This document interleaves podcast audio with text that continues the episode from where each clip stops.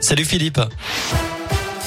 Salut Cyril, salut à tous et on jette un coup d'œil à vos conditions de circulation euh, qui restent fluides en ce moment un peu partout dans la région. Le seul point noir, c'est cet accident signalé sur l'autoroute A6 dans la traversée de l'agglomération lyonnaise à hauteur du tunnel sous Fourvière en direction de Marseille. Soyez prudents euh, dans ce secteur. Euh, par ailleurs, je vous rappelle que d'importants travaux sont prévus tout le week-end dans la traversée de Lyon. Le tunnel de Fourvière et l'autoroute A7 à hauteur de Pierre-Bénite seront coupés.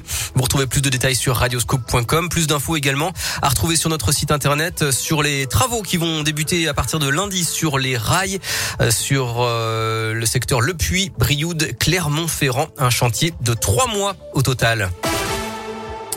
À la une, bon plan pour les oubliés de l'indemnité inflation. Un site internet vient d'être mis en place aujourd'hui pour tous ceux qui n'ont pas touché les 100 euros de l'État alors qu'ils y ont droit. Ça concernerait des dizaines de milliers de personnes selon le gouvernement. Lancé en octobre, cette prime concerne tous ceux dont les revenus sont inférieurs à 2000 euros par mois. Pour la réclamer, rendez-vous sur mesdroitssociaux.gouv.fr. Le nombre de cas de Covid augmente dans les écoles, c'est vrai partout en France et notamment dans notre région. Plus 58% en une semaine dans l'Académie de Lyon qui regroupe les départements de l'Ain, de la Loire et du Rhône. Un peu plus de 3800 enfants ont été testés positifs cette semaine.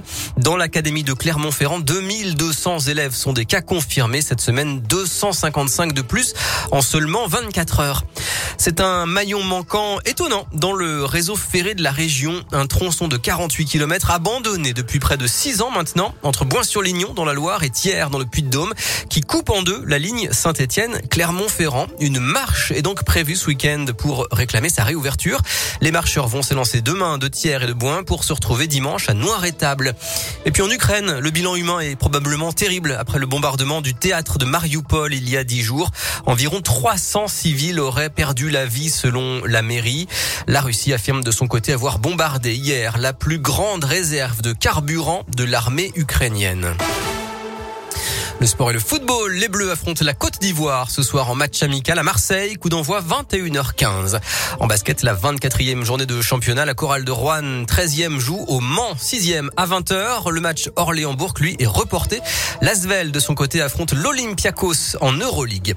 Le coup d'envoi du SIDAction, trois jours de collecte, de mobilisation d'informations pour lutter contre le VIH. Pour faire vos dons, sidaction.org ou le 110.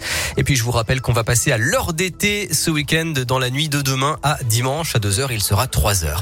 La météo pour terminer avec un week-end de printemps très ensoleillé, très agréable, grand beau temps avec des températures en ce moment comprises entre 17 et 19 degrés. Demain, dimanche et lundi, même programme hyper agréable, possible retour de la grisaille à partir de mardi.